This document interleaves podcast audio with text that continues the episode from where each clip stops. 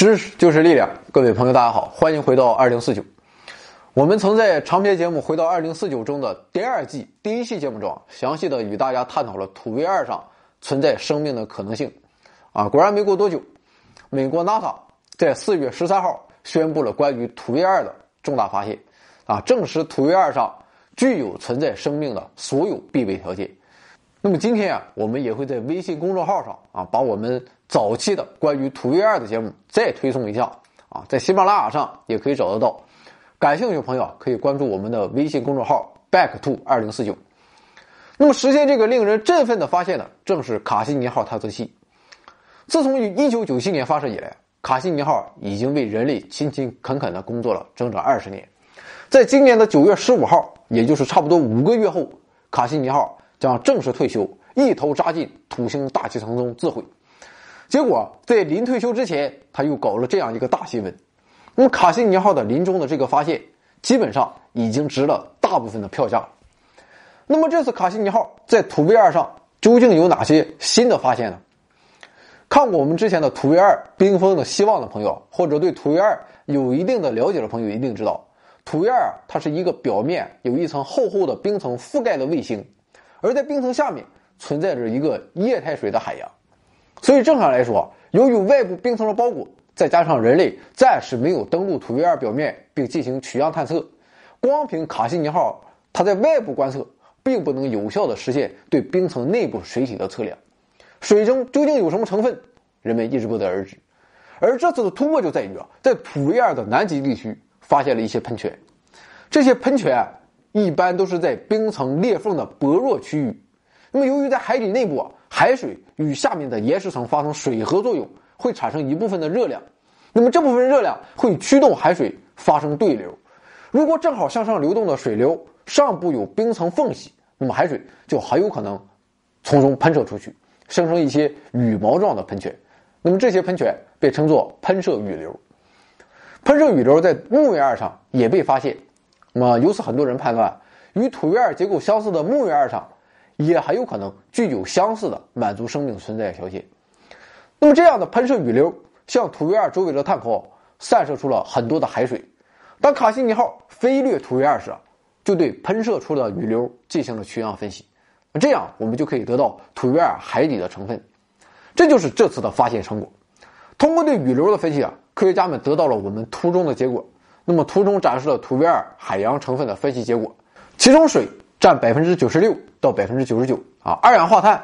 大约占百分之零点三到百分之零点八，氢气占百分之零点四到百分之一点四，甲烷占百分之零点一到百分之零点三，氨气占百分之零点四到百分之一点三，在这里面最重要的啊，就是发现海水中氢气的存在，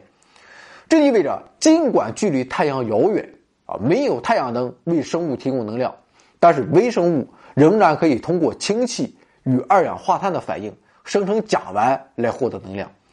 那么同时，甲烷这种有机物也可以进一步被其他生物体所利用啊，或者用于产生更高级的生物体。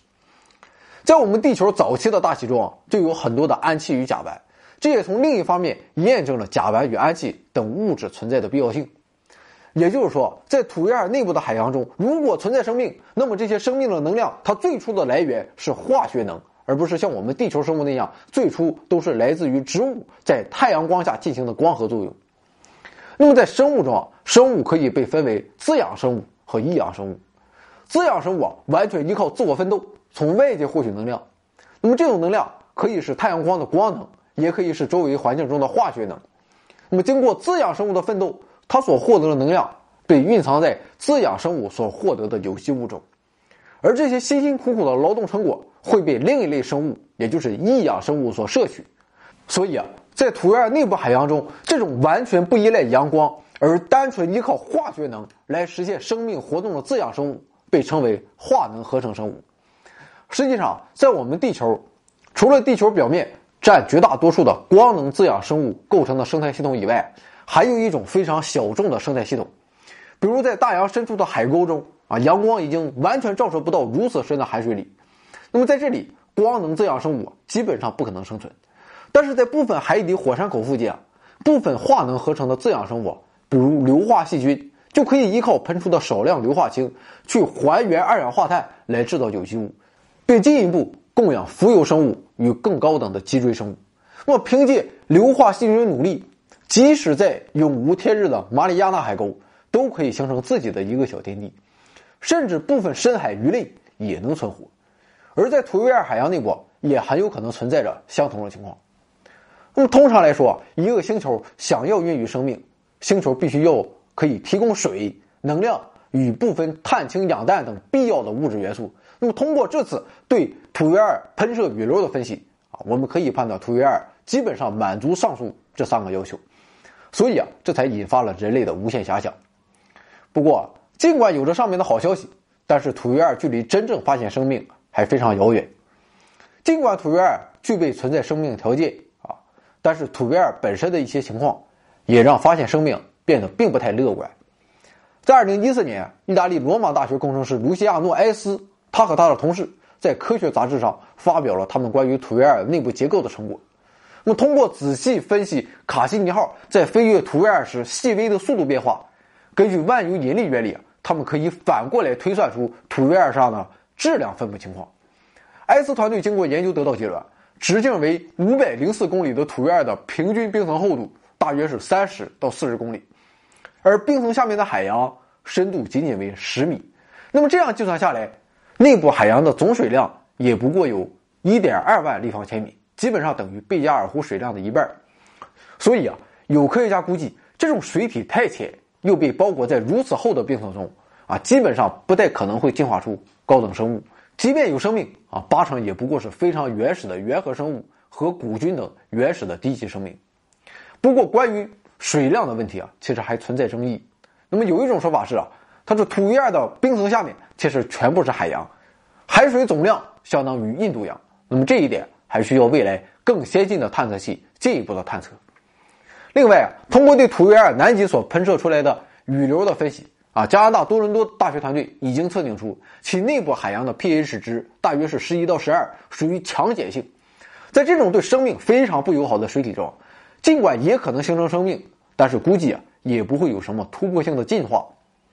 但是啊，无论如何，这样的发现无疑是有突破性的。